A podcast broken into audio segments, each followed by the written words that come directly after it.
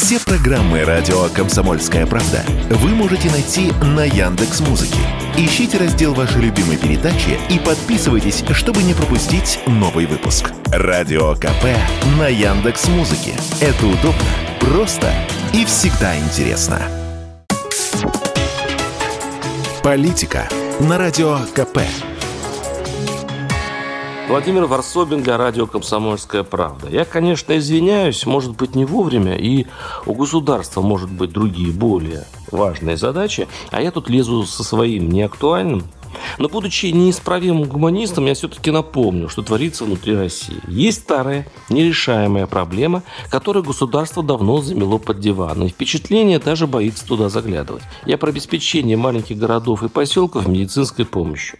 Мы с Ваней Макеевым за весь наш автостоп по всей России многое насмотрелись, и хорошего, и плохого. Но если спросите, что на Руси самое обыденное, я отвечу – страх заболеть. Куда не приедешь, ближайший хирург за 200-300 километров, невролог за тысячу. И у людей уже не выдерживают нервы. Вчера, например, в поселке Нижняя Одесса, республике Коми, люди вышли на улицу с современным способом протеста для записи видеообращения правительству. Местная больница недавно лишилась педиатра. Он теперь будет приезжать из райцентра в поселок дважды в неделю. Невролог, лор и окулист приезжают к ней в больницу раз в неделю. А детского хирурга, аллерголога, иммунолога, кардиолога и врача УЗИ нет даже в районной больнице. В поселке живет 9 тысяч человек, полторы тысячи из них дети. Понимаю, что говорю обыденные вещи, миллион первый раз роняю ненужную слезу, но вот что я еще заметил. Российская география напоминает кастовую систему Индии. Если ты родился в Алтайском крае, например, или, не дай бог, в Псковской, Тверской области, или, что еще хуже, в Забайкале, то все то, что положено тебе как гражданину на общих основаниях, превращается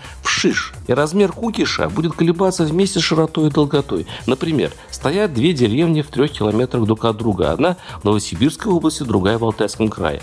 В то, что Новосибирская зарплата учителей и медиков в два раза больше. И каждый день из Алтайской деревни в соседнюю отправляются те, кому не повезло родиться на 3 километра южнее. А учеников из бедного Алтайского края не лечить, не учить некому. Интересно, что когда я рассказываю эту историю в Москве, никого это особо не трогает. Ну, мол, есть и бедные регионы, есть богатые, эко не видали.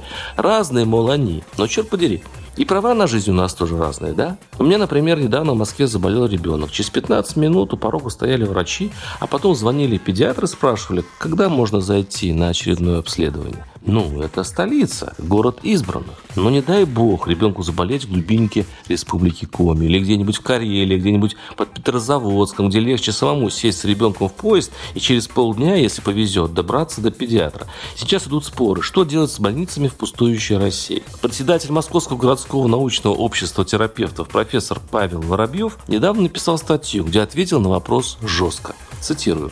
«Я абсолютно уверен, большую часть больничек районах надо закрывать. Не может быть больницы на 10 тысяч населения, да еще живущего на территории 200 на 200 километров. Это пародия на оказание помощи. Вместо них должны быть опорные крупные многопрофильные больницы из расчета примерно одна больница на 100-150 тысяч населения. В нее должна быть обеспечена транспортная доступность с помощью вертолетов. Считается все быстро, это гораздо выгоднее. И логика в этом есть. В любом случае государство государство должно прийти к решению, как спасти здоровье людей и их жизни. Если надо выдать российскому здравоохранению тысячу вертолетов, выдайте. Если надо построить многофункциональные центры, примите решение. Если решите сохранить больницы в глубинке, по-настоящему стимулируйте специалистов, чтобы те не бежали. В любом случае, здравоохранение нуждается в значительном росте финансирования. Если мы действительно заботимся о будущем страны, которая не только и не столько территория, а сначала люди, и их становится все меньше и меньше. Варсобин, телеграм-канал, там есть все, подписывайтесь.